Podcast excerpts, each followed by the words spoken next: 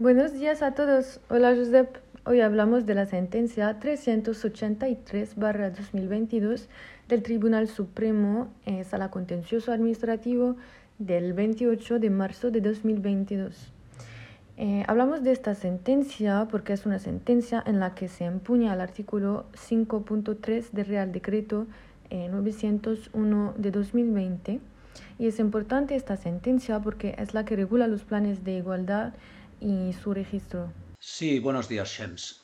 Bueno, esta sentencia, que es bastante reciente del Tribunal Supremo, de 28 de marzo del 2022, lo que hace es resolver sobre una impugnación que hizo la COE sobre el Real Decreto 901 de 2020, que es el que regula los planes de igualdad y su registro.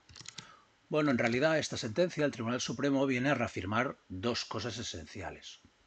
Una es que los sindicatos eh, sí pueden negociar, eh, sí pueden comparecer a la empresa para negociar el plan de igualdad. Es decir, las empresas tienen que admitir, aunque no tengan comité de empresa, que vengan los sindicatos y creen una comisión negociadora, pero que sean los sindicatos los que negocien el plan. Esto por una parte. Y por la otra, la segunda cosa importante, que es siempre un tema un poco espinoso o delicado, es eh, que la comisión negociadora sí tiene acceso a los documentos y la información necesaria para la elaboración del plan de igualdad. Este es un tema delicado porque normalmente en materia salarial la empresa tiene algunas reservas a la hora de compartir toda, toda la información. Entonces, ¿cómo lo hacen estas empresas que no tienen comité de empresa para crear la comisión negociadora? Bueno, pues las empresas que no tienen aún comité de empresa, pues lo que tienen que hacer es mm, pues ir a ver el convenio colectivo que sea de aplicación, pues cuáles son los sindicatos más representativos que han negociado ese convenio colectivo. Entonces lo que tienen que hacer es dirigirse a la, comisión negociadora del convenio colectivo o preguntar a la autoridad laboral en la sección de convenios colectivos pues cuáles son esos sindicatos que negociaron ese convenio colectivo. Entonces, pues para crear la comisión negociadora, la empresa lo que tiene que hacer es eh, enviar a estos sindicatos una notificación eh, expresando la voluntad de iniciar la negociación del plan de igualdad para que comparezcan para crear la comisión negociadora del plan de igualdad.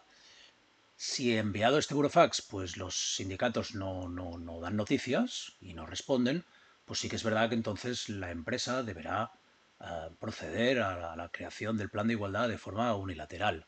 Eso hay alguna sentencia que aprueba que la empresa unilateralmente acabe acordando un plan de igualdad. Pero en realidad lo que hay que hacer es eso, Mm, cuando no hay comité de empresa, lo que hay que hacer es llamar a los sindicatos más representativos para que comparezcan y negocien el plan de igualdad. Si hay varios centros, ¿cómo se crea la comisión de igualdad? Bueno, si hay varios centros de trabajo y en unos hay comité y en los otros no, pues en realidad el comité de empresa representa ese centro de trabajo, por lo que habrá que ver si en otros centros de trabajo que están a lo mejor ubicados en otras provincias, pues si hay, entonces lo que hay que hacer es lo que hemos dicho, hay que llamar a los sindicatos más representativos para que comparezcan y se negocie el plan de igualdad. ¿La empresa tiene que entregar todos los datos y salarios a las personas de la Comisión de Igualdad?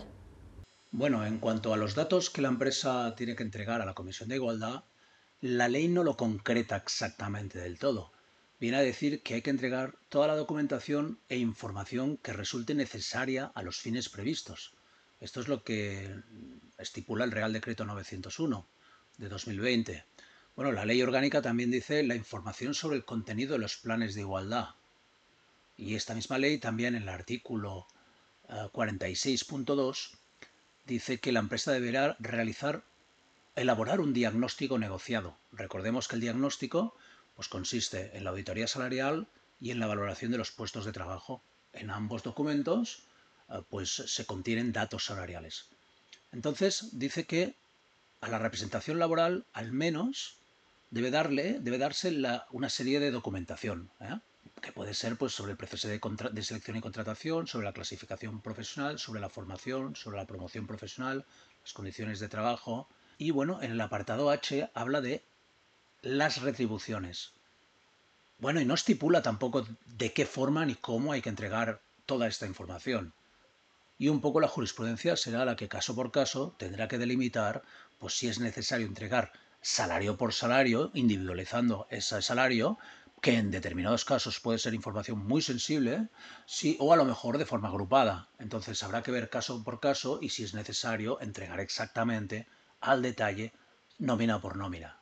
En realidad, cuando realizas esos dos documentos, pues eh, no, eh, sí que aparece toda la información, pero sin nombres y de forma que no se pueda individualizar.